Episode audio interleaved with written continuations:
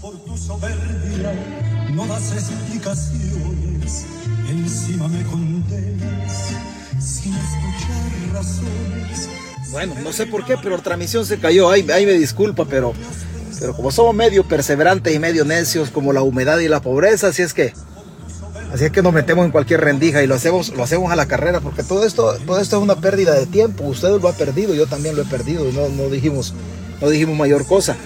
Pero esa ranchera de Vicente está bonita. Usted que ya está llegando a la orilla de la cama, que ya está sentado por ahí, que se le quedó viendo a él o se le quedó viendo a ella y le dice, espérate, voy a ver qué dice César. Pero ya en un parcito de minutos, un parcito de minutos, usted se reincorpora a descansar, a descansar y a apapachar.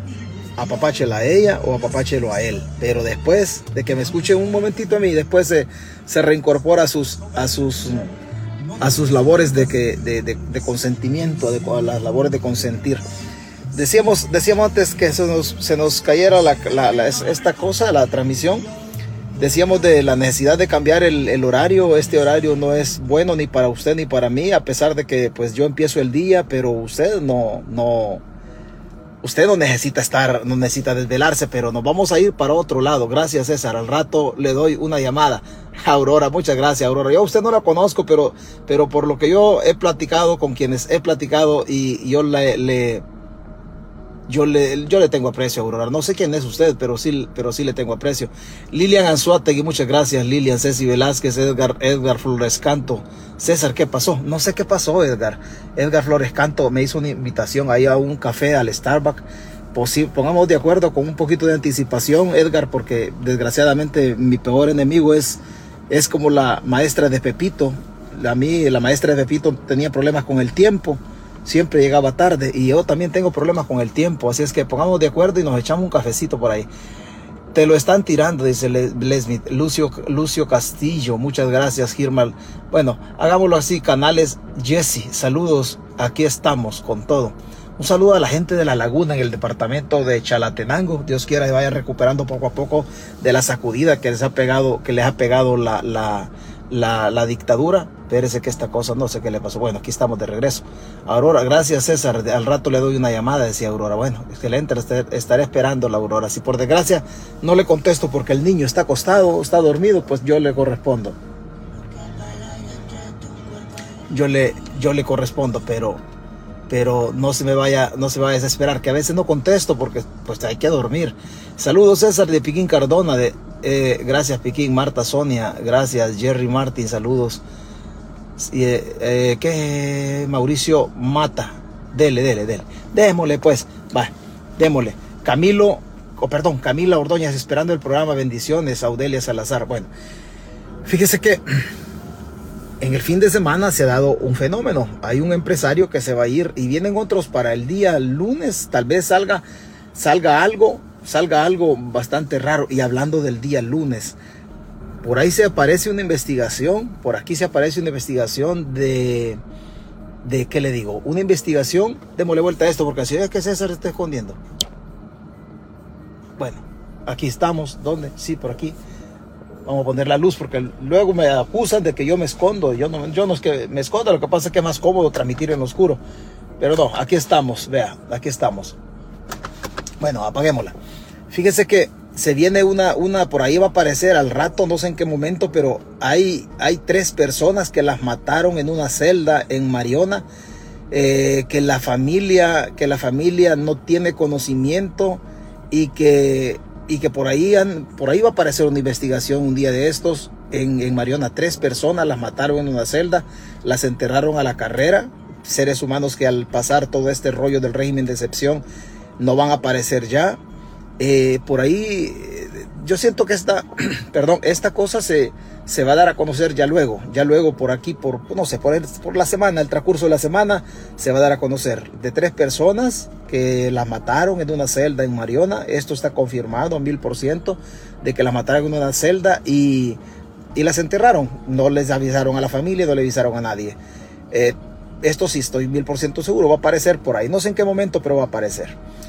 De ahí hay otro caso hay otro caso de la alcaldía de San Salvador, en donde los que recogen muertos en las arterias de la capital salvadoreña enterraron a 13 personas en una fosa común, más o menos 13 personas, pero se deduce de que las personas que se enterraron ahí, de que las personas que enterraron ahí son personas que han salido de los penales del régimen de excepción. Se deduce por lógica, ¿por qué? Porque si usted, si usted escucha o lee al presidente de la República que no hay homicidios, que ser homicidios, y si no hay homicidios y si las pandillas están siendo combatidas al tenor del mensaje del Ejecutivo, quiere decir de que, de que no recogen muertos o personas desconocidas que, que yacen en, los, en las calles de San Salvador, porque no hay homicidios. Entonces, entonces los, los, los empleados de la alcaldía enterraron a 13 personas en una fosa común. Y obviamente si no hay homicidios, si no hay nada más, quiere decir de que estas personas murieron en, eh, murieron en cualquiera de los centros penales, o en este caso en el centro penal de, en el centro penal de Mariona. Pero esto se va a ir sacando o dilucidando poco a poco. Sobre esto todavía no hay una investigación profunda que alguien la ande haciendo por, por problemas de logística, problemas de fuentes de información, de lo que sea. Lo que sí estoy mil por ciento seguro, que un día de esto, no sé en qué momento vaya a salir, de tres personas que fallecieron en una celda de Mariona, que los mataron ahí adentro y que las autoridades de Mariona no dijeron absolutamente nada o hasta hoy no han dicho nada. La fuente, la fuente es bien clara y da su relato, obviamente con su respectivo seudónimo, pero así funciona esto. Hay tres personas y, y la familia no sabe, honestamente. Pero, pero en el transcurso de la semana, en el transcurso de la semana, alguien anda haciendo este trabajo. Alguien anda haciendo este trabajo y por ahí, por ahí va a aparecer. Quizás sea un periódico, un periódico este, europeo el que ande haciendo esto. Pero en esa página nos, hemos dado cuenta de eso. Así que esté pendiente, esté pendiente. A ver, a ver, a ver, a ver quiénes son al final. Al final a ver quiénes son, ¿verdad? Entonces, entonces, este, esto es así un poquito de la carrera. Hay un empresario que se va a ir con debía cerca de medio de un millón y medio de dólares de impuestos. Y al final el gobierno le perdonó le perdonó una cantidad muy considerable. Solamente va a pagar cerca de 145 mil dólares. Y el resto de impuestos eh, por ahí como un millón trescientos mil dólares no los va no los va a pagar. O sea que la postura la postura de que de que el que rico va a pagar más y el pobre va a pagar menos es, eso no es cierto. Eso no es cierto en un país como el Salvador eso no es, eso no es, no es cierto. No es cierto. Yo recuerdo el, el conversatorio de, del candidato Nayib Bukele cuando lo hacía en la, en la UCA. Vea, vamos a cambiar esta cosa de aquí porque, porque de repente nos va a distraer, pero es un capirucho del Salvador. Es un capiruchito del Salvador, pero de, un niño me lo regaló y ahí lo dejamos. En el conversatorio de la UCA, Nayib decía algo de que, de que el, rico va a pagar más y el pobre va a pagar menos. La realidad es que el Estado no está siendo administrado de esa manera. Definitivamente no está siendo administrado de esa manera, sino que está siendo administrado de manera discrecional. Pero esa cosa, desgraciadamente, desgraciadamente es, es, es así. Escuche lo que decía el candidato Nayib Bukele en el conversatorio de la UCA allá por 1900, o perdón, allá por el año 2018, más o menos por ahí, por esa, por esa época, en el 2018, tenían ese conversatorio. Y esto decía Nayib Bukele, en relación, en relación a los impuestos, el que más, el que más tiene debe pagar más. Y vea lo que decía del IVA, de la canasta básica y todo lo demás. Y juzgue usted si el hombre cumple o, o, simplemente el Estado es para los ricos. Porque yo no tengo una lucha en contra, en contra de, aquellos, de aquellos ricos que generan impuestos, que pagan las cantidades correctas. No, mi lucha es contra aquellos babosos que agarran el Estado y empiezan a joder al pobre. Porque este es un gobierno que, que perdóneme, aparte de que el discurso dice que es a favor del pobre, pero las prácticas, las prácticas no son ciertas. Las prácticas no son así. Vea usted lo que decía, lo que decía en su momento el, el, candidato, el candidato Bukele. Algo decía, algo decía, eh, algo decía Don Nayib en esa ocasión. Y juzgue usted si es cierto cobres igual al pobre que al rico. Si el pobre es un ahorro de subsistencia, probablemente está ahorrando para pagar una deuda y el rico probablemente es lo que le sobra. Y sobre esa premisa de los errores que se han cometido, ¿cuál es la propuesta? Nosotros proponemos una reforma fiscal integral que obviamente tiene que ser negociada con todos los sectores porque si no va a pasar en la ¿Cuáles serían los componentes de esa reforma fiscal? Hacer que el rico pague más y que el pobre pague menos. Pero sobre Silencio. Silencio, por favor. Sobre todo Quedan dos minutos y medio. No, no, bajo, no bajo la lógica, no bajo la lógica, yo no le voy a llamar derecha, porque aquí eso derecha izquierda creo que es el que va atrás, pero bajo la lógica de los mercantilistas que es, bueno, como le vamos a poner 3% a todos, entonces el rico paga más porque tiene más. No, recordemos que el rico le sobra dinero. Es decir, si tiene cinco yates puede vivir con cuatro, pero el pobre no puede vivir con una tortilla menos. Entonces el impuesto, nuestra, la gradualidad del impuesto, es decir, todos los impuestos deberían de tener gradualidad. Por ejemplo, el IVA, ¿por qué no le quitamos el IVA a la canasta básica y lo sustituimos? Pues sus economistas saben que se puede sustituir si le ponemos un IVA más alto a los, a. Es decir, si pagas, por ejemplo, un IVA del 35% para comprar un yate, pero pagas 0% para comprar frijoles. Entonces, obviamente, toda esa... Entonces, ¿cuál es la propuesta? La propuesta es hacer una reforma fiscal consensuada entre los sectores. Y cuando digo sectores, no estoy hablando de los sectores de siempre, ¿no? Estoy hablando de todos los sectores, sindicatos, comunidades, asociaciones, cooperativas, bancos cooperativos, también. Esa, esa es, esa es la realidad. Esa es la, la, la realidad. Se le cobra, se le cobra más al que más tiene. No, ese va de los impuestos. Ese va de los impuestos. La realidad es que usted en los cantones, usted sigue pagando el IVA sobre la canasta básica. La que él decía que le iba a disminuir el IVA y que le iba a aumentar el IVA a los, a los bienes suntuosos, aquellas cosas que al rico le sirven para, no para vivir, sino que le sirve para hacer lujo. Pero eso, eso no, no se ha dado hasta este momento. Eso no se ha dado. La realidad es que el Estado sigue siendo utilizado de la misma manera que se ha, se ha utilizado. O sea, el Estado no ha cambiado en su política y estoy hablando de los gobiernos del pasado y lo es el gobierno del presente. El Estado sigue siendo, sigue siendo utilizado de manera mercantilista por los mismos, las mismas personas. O sea, ¿a, quién se le ocurre? ¿A quién se le ocurre? ¿O quién, o quién cree Bukele que, que es el pueblo? Si los Callejas hicieron dinero con los gobiernos del frente y también con los gobiernos de arena antes, y hoy están haciendo dinero con este gobierno. Pero el pobre sigue pagando el IVA sobre la canasta básica, ni siquiera canasta básica ampliada, canasta básica. Ya no hablamos de la carne de res o de una cerveza que se puede beber, no, hablamos de la canasta básica, los frijoles. Pero el rico, el rico sigue teniendo las mismas prestaciones, con mensajes populistas para la gente, creyendo de que este gobierno iba a ser diferente. Si al, al pobre lo tienen siempre a mal traer, el que era pobre antes, hoy es desgraciado, hoy está a punto de morirse.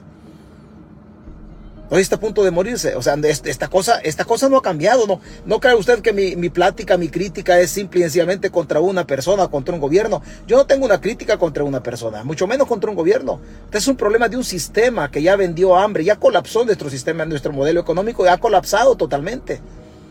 Totalmente, esto, esto ha colapsado y el sistema, el modelo económico nuestro, en la medida que se vaya se le deje desarrollarse más, la pobreza, la desigualdad, el hambre, la miseria, la va a ir profundizando, porque el modelo está hecho justamente para que ellos utilicen el Estado y sus leyes para, para guardar o proteger fortunas.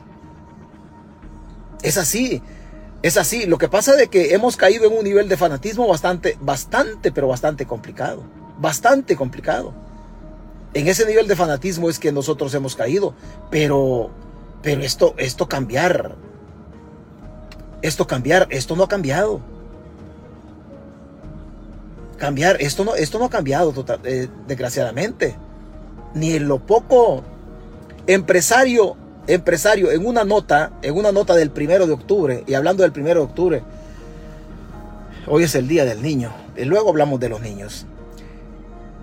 Empresario solo pagará el 10% de impuestos evadidos decidió someterse al decreto de la amnistía fiscal impulsada por el gobierno y pagará 145 mil dólares, pese a que la fiscalía lo acusó inicialmente de evadir más de un millón de dólares. A esto me refiero yo cuando, cuando hablamos de utilizar el Estado. El Estado no es, no es eh, solamente el Ejecutivo, sino que también es el Legislativo y el Judicial, que son órganos del Estado, pero que las leyes las utilizan de manera abusiva para, para tratar de protegerse leyes amañadas, leyes politizadas. El empresario de transporte Manuel Enrique Peña Durán acordó recientemente cancelar solamente 145 mil 134 dólares de los más de un millón de dólares en impuestos que la Fiscalía General de la República le acusaba de haber evadido en su empresa. El mismo día que el que el expresentador de televisión Jorge Hernández acordó someterse al decreto 478, conocido como amnistía fiscal del Ministerio de Hacienda. El empresario Peña Durán también se acogió a ese beneficio. Jorge Hernández es la persona que cobró más, más de 900 mil dólares por lavar, para lavar dinero a Tony Saca y a los funcionarios de Tony Saca. Funcionarios algunos que están en el gobierno de Bukele, pero que también Jorge Hernández se acogió ahí. Y, y de un buen billete que debía, solo pagó, solo pagó una cantidad risible. Y Peña Durán, el mismo camino.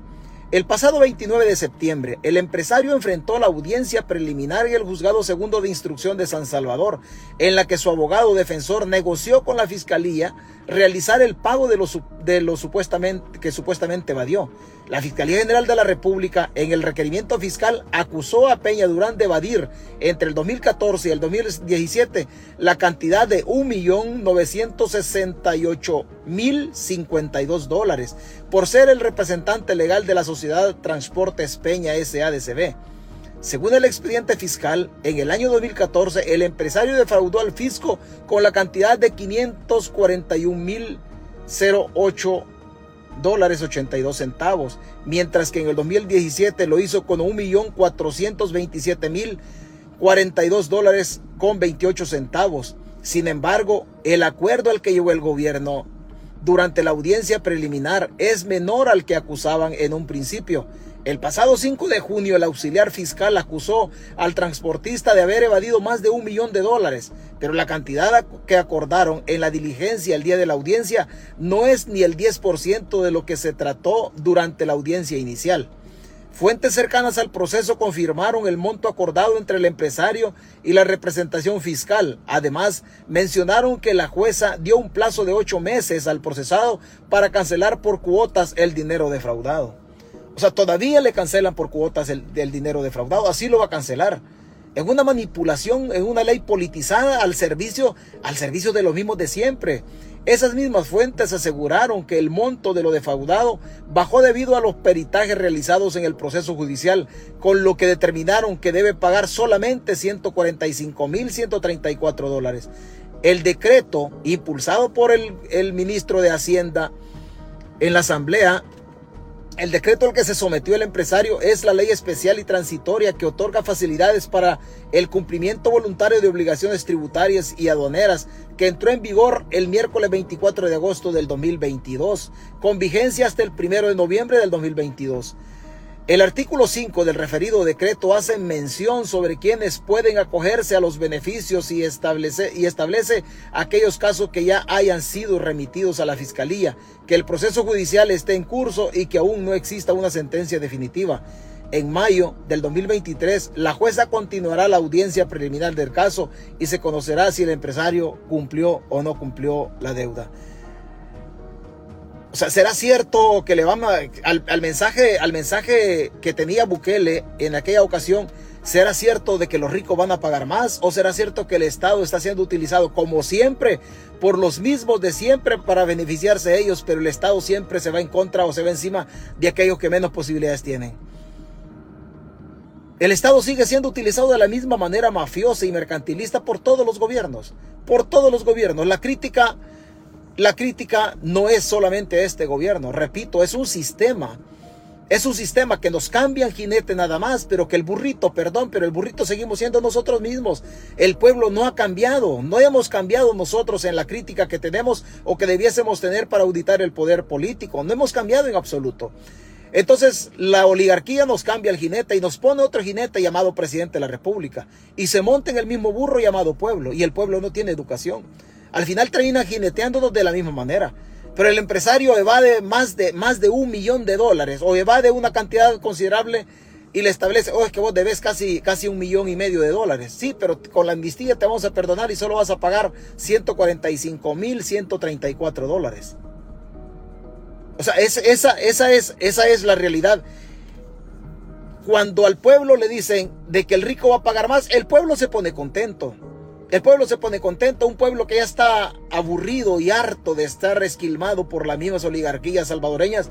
Y el pueblo ya no tiene sangre en las costillas, el obrero ya no tiene sangre, ya, no tiene nada, nada que dar el pueblo. Pero ellos sacan dinero de donde pueden.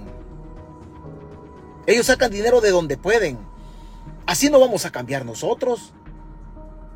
Así no vamos a cambiar nosotros, pero, pero cuando, cuando se era o cuando era, cuando era candidato, entonces Decía, no decía, que el rico pague más y que el pobre pague menos. Vuélvalo a escuchar usted en el conversatorio de la UCA Nayib Bukele siendo candidato a la presidencia de la República en El Salvador. Aquí pasa un señor y me dice a mí, la envidia no te deja dormir. Anda, no te deja dormir, anda un país al desierto. A mí no es que la envidia no me deje dormir, es que yo no es que no tenga comida, yo tengo la comida y yo no puedo envidiar, jamás voy a envidiar a aquel que pase encima, que pase encima del que menos tiene. A mí no me educaron de esa manera, a mí no me educaron, a mí me educaron a que la comida me cueste y que la única manera que yo tengo que progresar es a través de mi talento y de mi esfuerzo, pero nunca tengo que ponerle las patas encima a nadie para poder conseguir la comida. Así me educaron a mí nada más. Si usted está conectado a esta hora y escuchando a César Fuentes, usted está conectado, usted no es oligarca, usted es un acabado igual que yo, pero no tiene empatía usted. Tiene la comida y es de la diáspora y está consciente y está tranquilo. Quizás tenga un 6 de cerveza o un 12 de cerveza donde usted está ahí en, algún estado de la Unión Americana o quizás viva fuera del Salvador. Seguro usted no vive en El Salvador. Si usted tuviese empatía un poquito y se diera cuenta de que lo que usted tiene es producto de la casualidad porque se vino para los Estados Unidos, qué bien. Pero no me venga a decir que usted está conectado escuchándome a mí porque usted es un oligarca. Usted es un acabado también, usted es un pobre, igual que yo. Que yo tengo más empatía que usted, estamos de acuerdo. Y que a mí me, aquí a mí me, me, me corroe, me duele, me arde lo que pasa en El Salvador. Porque yo no he olvidado mi origen.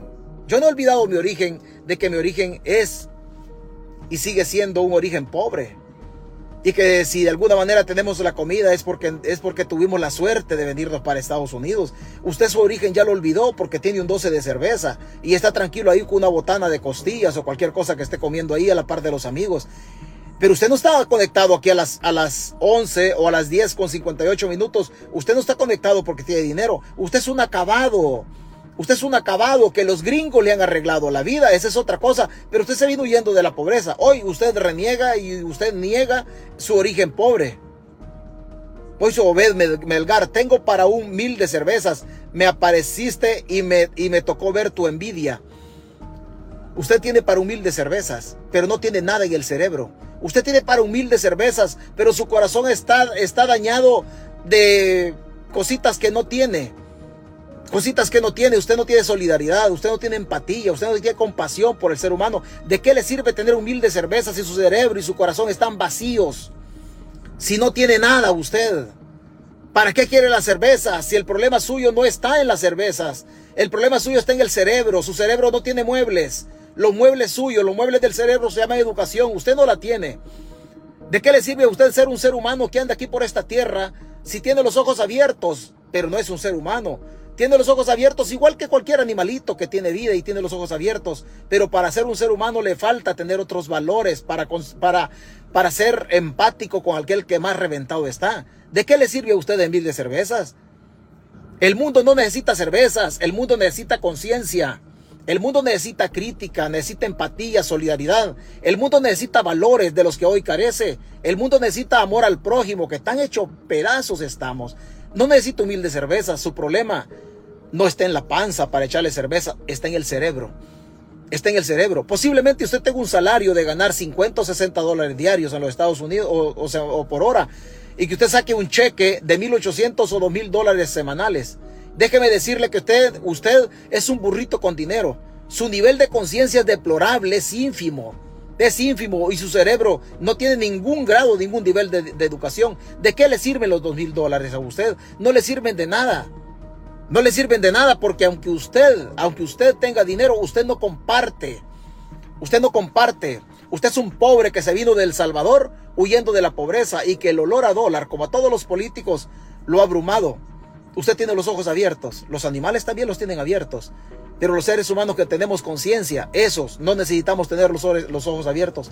Necesitamos actuar como humanos. Usted no actúa como humano. Oiga, oiga nuevamente lo que decía, lo que decía este, este señor en la, en la campaña. Oiga nuevamente lo que decía. Me gustaría eso. ¿Cuáles medidas para hacer más progresiva la fiscalidad de este país? Esa es una es excelente, porque realmente uno de nuestros problemas es precisamente esto, que los impuestos van para atrás. Te voy a dar un ejemplo. Uno de mis pleitos que tuve fuertes fue cuando pusieron el impuesto a la telefonía. Y tuvo una discusión con una diputada en ese tiempo, tenía un puesto muy alto en la Asamblea Legislativa, y le decía, ese impuesto es regresivo, porque golpea al que menos tiene. Y me dice, no, el celular es un lujo. Y le digo, es un lujo. La definición de lujo es que solo lo puedan tener unos pocos. En este país tenemos 14 millones de celulares. No es un lujo. Es prácticamente un, algo que tienen todos. Es un elemento vital para la comunicación. Pero viene el gobierno y pone un IVA, aunque le pongan otro nombre, porque es un IVA, es un impuesto a la venta, del valor agregado, ¿no? Del 5% sobre los equipos tecnológicos, sobre el acceso a Internet. En un país donde tenemos una baja acceso a Internet, lo que hablábamos de la exclusión social, lo que hacemos es ponerle 5% más de IVA al acceso a Internet, pero le quitamos el IVA a los periódicos, como si quisiéramos fomentar que la gente todavía esté con papel, en vez de fomentar el acceso al Internet. Entonces, la realidad es que los 25 nuevos impuestos que ha puesto el FMLN, la gran mayoría, la gran mayoría son impuestos, son impuestos regresivos, son impuestos que van en porcentaje. ¿Cómo puede ser que a alguien tú le cobres el 3% de lo que tiene o de lo que va a meter al banco y se lo cobres igual al pobre que al rico. Si el pobre es un ahorro de subsistencia, probablemente está ahorrando para pagar una deuda y el rico probablemente es lo que le sobra. Y sobre esa premisa de los errores que se han cometido, ¿cuál es la propuesta? Nosotros proponemos una reforma fiscal integral que obviamente tiene que ser negociada con todos los sectores porque si no va a pasar en la ¿Cuáles serían los componentes de esa reforma fiscal integral? Hacer que el rico pague más y que el pobre pague menos. Pero sobre Silencio. Silencio, por favor. Sobre todo. Quedan dos minutos y medio no, bajo, no bajo la lógica, no bajo la lógica, yo no le voy a llamar derecha, porque aquí eso derecha izquierda creo que es que va atrás, pero bajo la lógica de los mercantilistas, que es, bueno, como le vamos a poner 3% a todos, entonces el rico paga más porque tiene más. No, recordemos que el rico le sobra dinero. Es decir, si tiene cinco yates puede vivir con cuatro, pero el pobre no puede vivir con una tortilla menos. Entonces el impuesto, nuestra, la gradualidad del impuesto, es decir, todos los impuestos del... El pobre no puede vivir con una tortilla menos. Oiga, si es que es que el pobre no es que pueda vivir con una tortilla menos, ya vive con menos el pobre. Ya vive con menos el pobre. Seguramente usted tiene una manera bien suya, bien peculiar, bien propia, bien propia de de juzgar o de decir cosas diferentes, seguramente. Y usted dirá, "No, pero es que es que no es cierto, no es cierto lo que este está diciendo." Las cosas están ahí. Las cosas están ahí, no están en otro lado. No están en otro lado. El pobre ya no vive con una tortilla menos. Está más jodido. El pobre está más jodido. No es que tenga una tortilla menos, no. Con este gobierno el pobre, el pobre está más reventado. Lo que pasa es que usted, usted se imagina que la cosa ha cambiado. No. La cosa ha cambiado para usted y ha cambiado para mí. Sí, pero no ha cambiado porque las políticas públicas en El Salvador sean buenas. No, ha cambiado para usted y para mí. ¿Por qué? Porque salimos, tuvimos la suerte. Tuvimos la suerte de salir del Salvador y ha cambiado porque estamos en otro país. Estamos en otro país. Entonces ha cambiado. Porque yo ahorita tengo la posibilidad, después de salir de acá, tengo la posibilidad de, ir a comprar cualquier clase de comida cualquier clase de comida, porque Estados Unidos nos arregló la vida y porque tenemos los 30 dólares para irlos a gastar. El problema está con los que viven allá. Con los que viven allá. Si yo puedo dar 100 pesos y con eso yo me voy a, voy a comprar algo. Sí, pero allá hay una clase trabajadora que está ganando 48 o 52 dólares por semana. O sea, lo que usted se va a comer en un día en un día, en un plato de comida, y usted se lo va a comer con su familia o con su hija, su, esposa, a usted le van a salir 80, 90 dólares en, un en una sola sentada que se va a pegar. Vive en Estados Unidos, sí, pero esos 90 dólares que a ustedes le salen son los, son los 90 dólares que gana por quincena el obrero allá. O sea, esa, esa parte que usted siente materialmente, que usted ya creció, sí, usted ha progresado porque tiene otra capacidad económica para comerse lo que usted quiere. Pero no es una capacidad económica que usted la ha adquirido en El Salvador. Usted la adquirió porque tuvo la suerte de venirse para acá y tuvo la bendición sobre todo de lograr pasar el desierto y lograr pasar el río. Si usted no pasa, usted ya estuviera aguantando hambre. Pero hoy ya se le olvidó, ¿verdad? Porque usted vive en los Estados Unidos. Usted vive en los Estados Unidos. Pero ya se le olvidó que allá hay un pueblo que está sumido en la desgracia. Con una tortilla menos. O usted cree, o usted cree, en serio, en serio, usted cree escasez y necesidad. ¿Usted cree que esta señora Su vida de escasez y necesidad la comparten la mayoría de las 54 familias del caserío Acahuaspán en Tamanique, La Libertad. La mano del gobierno brilla por su ausencia en una tierra a escasos kilómetros de la renombrada Surf City. En la mañana solo café, pancito francés con algún poquito de frijoles. Si no, solo el pan. Nosotros pollo no es que vamos a comprar porque el pollo ha subido también. Entonces nosotros eso casi no lo comemos carne, peor, eso no, no, no lo compramos. Entonces yo a veces les digo a los niños, lo que hay es lo que vamos a comer, porque aceite, azúcar, cosas así, a veces ni para eso no hay. Del abono que dan del gobierno, nosotros no los dieron. El refrigerio que se les iba a hacer, la alimentación, ya no cuando entró la pandemia empezaron a hacer así y así se han quedado. Solo para la pandemia que anduvo, sí, solo para la pandemia, de allá para allá, de la pandemia, ahí no recibimos nada, nada.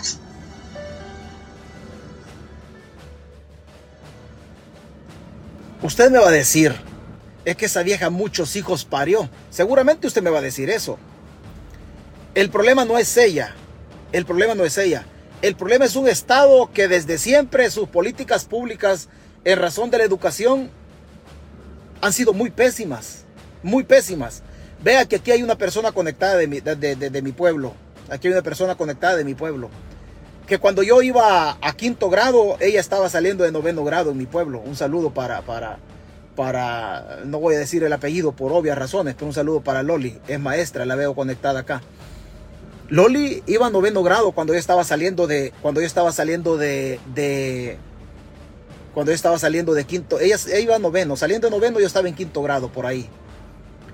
Y los problemas de la escuela donde Loli se, educó y donde yo me, me, eduqué siguen siendo los mismos. Loli es maestra y está conectada aquí en la transmisión, yo la acabo de ver pasar acá. Ella es maestra y ella sabe que los problemas de las escuelas son los mismos problemas que tenían las escuelas cuando ella se educaba y cuando yo también me educaba. Y la cosa no ha cambiado y no va a cambiar y no va a cambiar de aquí al futuro. La señora está ahí. Esta generación ya la perdimos metida en la pobreza. El problema es que estos ciclos se van a ir repitiendo en el camino dentro de 20, 30 años, porque las políticas de los gobiernos, tanto de este como los del pasado, han sido pero muy, muy difíciles o casi nulas en donde el desarrollo de la persona humana no ha llegado. Hay dos tipos de comida. Hay dos tipos de comida que usted puede agarrar si usted no es espiritual. Está la comida de la literatura para que usted pueda darle de comer al cerebro. Y está la comida de los frijoles para que usted la lleve las tripas. Después está la comida espiritual para que usted le dé comidita al, al espíritu. Pero esa es otra comida porque hay gente, hay seres humanos que no creen en Dios o no creen en nada. Pero si usted no se pone a leer, si usted no se pone a estudiar, si usted no muebla su cerebro, si usted no logra construir dentro de su cerebro un templo académico que le permita sortear las dificultades del mundo, dentro de 30 años vamos a estar en este, esta señora va a fallecer, va a fallecer, pero los índices de calamidad se van a ir profundizando más. Esta señora ya no se puede sacar de la pobreza, definitivamente ya no, pero atrás de ella deja una generación de niños en donde el Estado no está invirtiendo en ellos para ir reduciendo la pobreza poco a poco, para quitarle un eslabón a la cadena que esta señora va a heredar. Ese eslabón se necesita quitar para qué? Para interrumpir el ciclo de pobreza, es un ciclo natural que hemos traído desde siempre en El Salvador. La señora ya se va a ir de una diabetes, de lo que usted quiera, pero ahí queda una generación de cipotes que se van a crear en la lámina. Se van a crear bajo esa casa, esa casa de lámina. O sea, así, así se van a quedar los hipotes. Tienen, que le digo, 5 o 10 años. Entonces, son las generaciones del futuro en donde la riqueza del país se tiene que ver en el desarrollo de la persona humana. No podemos desarrollarnos si no hay educación. Pero no hablan de educación, hablan de armas, hablan de vehículos policiales, hablan de, hablan de drones y, hablan de todo, pero no, nadie habla de educación. Es que ese es el problema. Al final nosotros decimos, después tenemos que tratar los, los huérfanos del régimen de excepción los huérfanos de los, los niños que han quedado huérfanos porque los, sus padres se, eh, murieron en el régimen de excepción y eran inocentes y el Estado los mató. Después hay que estar lidiando también como Estado, no solamente de los huérfanos, sino que, es que hay que estar lidiando también con aquellas mujeres que quedaron como cabeza de hogar porque el Estado les mató a sus maridos que no tenían vínculos con pandillas, pero se los llevaron, se los llevaron y hoy, hoy están muertos ahí. Mujeres que quedaron ahí en un país con una desigualdad tremenda, en donde el que más tiene cada día tiene más y cada día generan leyes para proteger sus bienes o generar más utilidades utilizando el Estado. Y donde los que menos tienen ya no es que menos tengan, sino que están a paso de muerte porque antes hacían dos tiempos de comida y hoy solamente hacen uno. Y que la madre de familia está, está mil por ciento conforme. Primero Dios dice, no me pida más comida porque ya no hay. Ya no hay. Ese es el Día del Niño que se celebra en El Salvador, el primero de octubre, de una niñez que ha quedado huérfana. No solamente huérfano por el régimen de excepción, sino que huérfano, huérfano de políticas públicas, en donde le asegure la independencia en relación a la comida, en donde le asegure la independencia en relación a la forma de pensar. Y la forma de pensar no va a cambiar si, si al niño no se le amuebla, no se le da comida académica para que cambie su manera de pensar. Y obviamente academia, por medio de la academia, por medio del estudio, va a ir cambiando poco a poco el poder adquisitivo, porque el que, en el mundo el que más sabe es el que más gana, y el que menos sabe es el que menos gana. Pero ahí tenemos nosotros metidos a maestros a en, en que no se invierte, no hay escobas, no hay material de limpieza, no hay material didáctico en las escuelas, los maestros con pensiones de hambre, algunos no se pensionan porque los sueldos son totalmente diferentes a las pensiones que les va a quedar. Y bajo esos parámetros de desarrollo, bajo esos parámetros de educación, el país, el país no va a salir. El país no va a salir. O sea, niños, niños, esta señora tiene cinco niños. ¿Cuál igualdad material puede haber con esta señora cuando lo comparamos con Laila? ¿Cuál igualdad material puede haber de esta señora cuando lo comparamos con los hijos de Carlos Calleja? ¿Qué igualdad puede haber, haber de esta señora con estos niños cuando los comparamos con el hijo del oligarca? No hay igualdad material, por eso tenemos que buscar primero la igualdad ante la ley, donde el presupuesto general de la nación sea invertido de manera equitativa entre, entre todos, con políticas públicas claras para sacar adelante a la gente de la pobreza. Hay que sacar a la gente de la pobreza, por este maldito gobierno, este, este asesino está llevando al pobre que sea desgraciado y que cada día vaya perdiendo la batalla, la batalla contra la calamidad. O usted me va a decir que estos niños, estos niños van a, van a ganar la lucha contra la pobreza. No la van a ganar, jamás la van a ganar de estas condiciones que se tienen. Y no es un problema solamente de gobierno, es un problema de modelo. Es un problema de modelo. ¿Usted cree que la hija de gallegos va a tener las mismas posibilidades de desarrollo que estos niños? No, no las va a tener. No las va a tener. ¿Cuál fue la culpa de esta señora? No haber sido diputada. ¿Cuál fue la ventaja de los hijos de Gallegos? Que su tata se hizo diputado y un perfecto ratero. Esa es la única ventaja y eso es lo que nosotros como pueblo aplaudimos. En El Salvador, entre más pícaro es el político, nosotros más lo apoyamos. Y entre más humilde la gente, nosotros decimos que es culpa de la gente. Cuando la realidad es que es culpa de un sistema que se ha tornado diabólico, en donde el ser humano sigue, sigue besando y aplaudiéndole el becerro de oro. Al pícaro le aplauden y al pobre lo fustigan diciéndole que es culpa de él que es culpa de él. Su vida de escasez y necesidad la comparten la mayoría de las 54 familias del caserío Acahuaspán en Tamanique, La Libertad. La mano del gobierno brilla por su ausencia en una tierra a escasos kilómetros de la renombrada Surf City. En la mañana solo café, pancito francés o algún poquito de frijoles. Y si no, solo el pan. Nosotros pollo no es que vamos a comprar porque el pollo ha subido también. Entonces nosotros eso casi no lo comemos. Carne, peor, eso no, no, no lo compramos. Entonces yo a veces les digo a los niños, lo que hay es lo que vamos a comer. Porque aceite, azúcar, cosas así, a veces ni para eso no hay.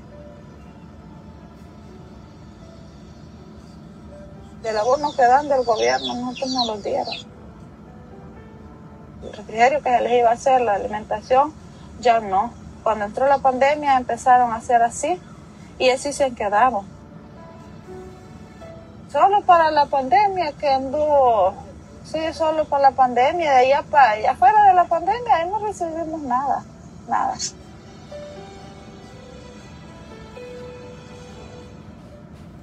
25.200 dólares utilizó Carolina Recinos para ayudarle a su nuera que se capacitara, que se capacitara de mejor manera como odontóloga. 25.200. Esta señora no tiene 3 dólares para comprar una pechuga de pollo sin hueso. Esta señora no tiene, no tiene 5 dólares. 5 dólares para comprar una libra de carne, de res, de mediana calidad. Y poder hacer fajitas y echarle tomate y chile de verdura o alguna cosa. Porque estas criaturas tienen siglos, siglos de no comerse, de no comerse un pedazo de, de no comerse un pedazo de, de carne. Pero 25.200 dólares utilizó, utilizó Carolina Recinos para ayudarle a su nuera. 25 mil dólares se huevió la diputada Dania González del INJUVE, del Instituto de la Juventud. Y usted viene y me dice, oh, es que es culpa, es que es culpa del, es culpa del, de la señora.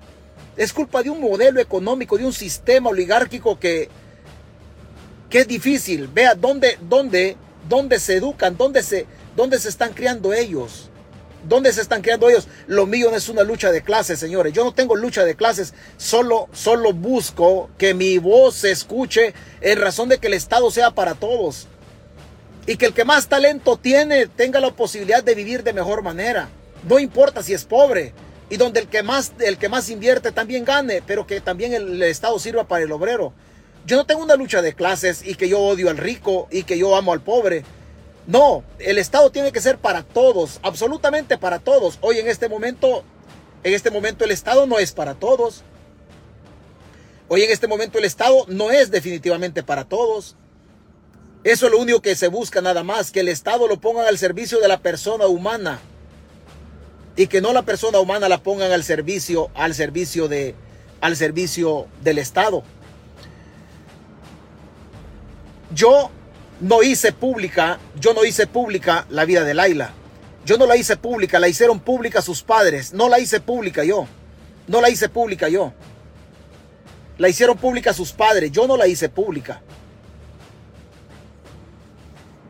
Ella es la niña del presidente de la República.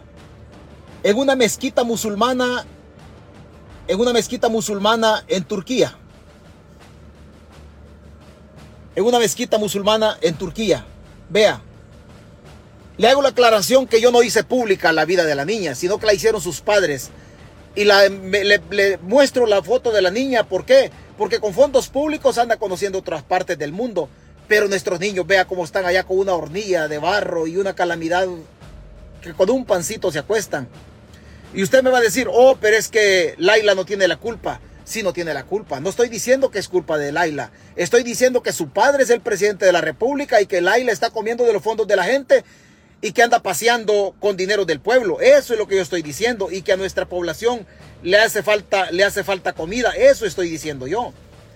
Ahí tiene usted a Laila en el cónclave de las Naciones Unidas. Ahí la tiene que con dinero del pueblo se anda rozando se anda rozando en el, cónclave más importante que tiene, que tiene las naciones en el mundo, en la Asamblea General de las Naciones Unidas. Ahí está Laila, véala, ahí está Laila. Mientras allá en la cordillera del Bálsamo, a pocos kilómetros de Sub City, tenemos una familia que hace rato no se harta pollo. Hace rato no come pollo.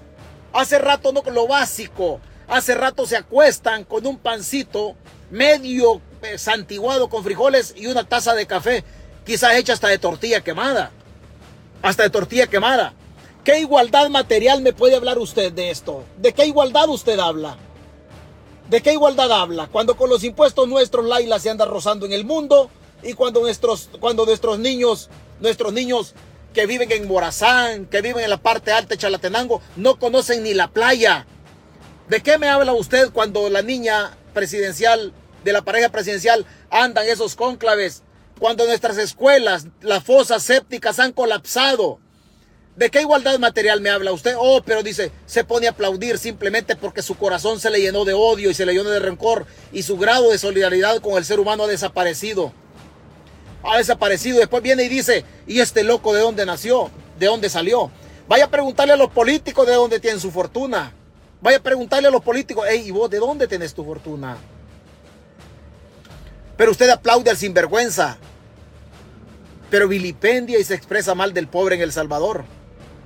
Usted aplaude a Walter Araujo y lo escucha y todavía tiene la osadía usted que cuando Walter Araujo, un ratero de primera en El Salvador, pide ayuda en su canal a través de la Chivo Wallet y a través de un montón de cosas que pone, todavía usted le ayuda a Walter Araujo, pero cuando, pero cuando se trata de ayudarle a un pobre en El Salvador, perdón por la frase, se hace el pendejo. Usted se hace el pendejo, ¿verdad? Pero cuando le trata de darle a Mari Carmen y a Walter, usted ahí le aporta, le aporta sus 100 dólares. Pero cuando le trata de, ver la calamidad de otro, ¿qué dice usted? Es culpa de la vieja loca, muchos hijos se puso a parir. Así lo dice. La señora ya se va a morir. Porque somos una generación que ya nos vamos de este mundo, pero después quedan los hijos. Después quedan los hijos. Usted critica a la señora, ¿verdad? Porque no tiene dinero para comprar otro pan francés y dárselo, al, dárselo a, sus, a sus hijos. Pero después, cuando el gobierno guarda todos los gastos que hasta hoy no ha entregado cuentas, usted le aplaude y dice que el país va cambiando. El país va cambiando porque los rateros de antes ya están gordos. Hay que llenarle la panza a los rateros de este momento. El país va cambiando porque los pobres ya no son pobres, son desgraciados. Y los que más tienen están acumulando y guardando más fortuna. En un gobierno que dijo que iba a ser diferente, donde los ricos iban a pagar más y los pobres menos. Los pobres no pagan impuestos. ¿Por qué? Porque están desapareciendo, porque comida no hay. Mientras los Calleja, los Bukele y otras familias adineradas siguen amasando fortuna y el pueblo sigue, sigue construyendo la gastritis y sigue amasando felicidad a través de la pobreza, porque para usted ser pobre es ser feliz. Sigue aplaudiendo a su dictador. Un día, un día la historia lo va a poner a usted y le va a decir que el trabajo que está haciendo y la solidaridad, la empatía con el que menos tiene, para usted no existe. Para usted no existe y me puede tratar de loco a mí, tráteme como sea, no importa, no importa. Pero usted que es de la diáspora, seguramente usted tiene sus centavitos ahí guardados para comer mañana. El dinero no lo hace humano. El dinero no lo hace humano. Lo hace humano otro tipo de cosas. Se le olvidó su origen, ¿verdad? Usted es que se vino del Salvador con sexto grado, con noveno grado. Aquí logró hacerse jardinero o hacerse de la construcción y usted gana 1.500 o 2.000 dólares semanales y usted cree que el mundo ya es suyo. Pero no olvide su origen, allá quedó un pueblo sumido en la calamidad, sumido en la desgracia. O ya se le olvidó cuando usted andaba saltando como rana, evitando los charcos en su, en su cantón, en su caserío. Allá están esas gentes tiradas todavía, que no se le olvide. No le estoy diciendo, no le estoy diciendo a usted de que agarre su dinero y que lo vaya a regalar. Le estoy diciendo que abra los ojos de la mente y que se dé cuenta que su gobierno es un tacuacillo y es un ladrón. Igual, igual que los mismos de siempre. Buenos días, buenas noches.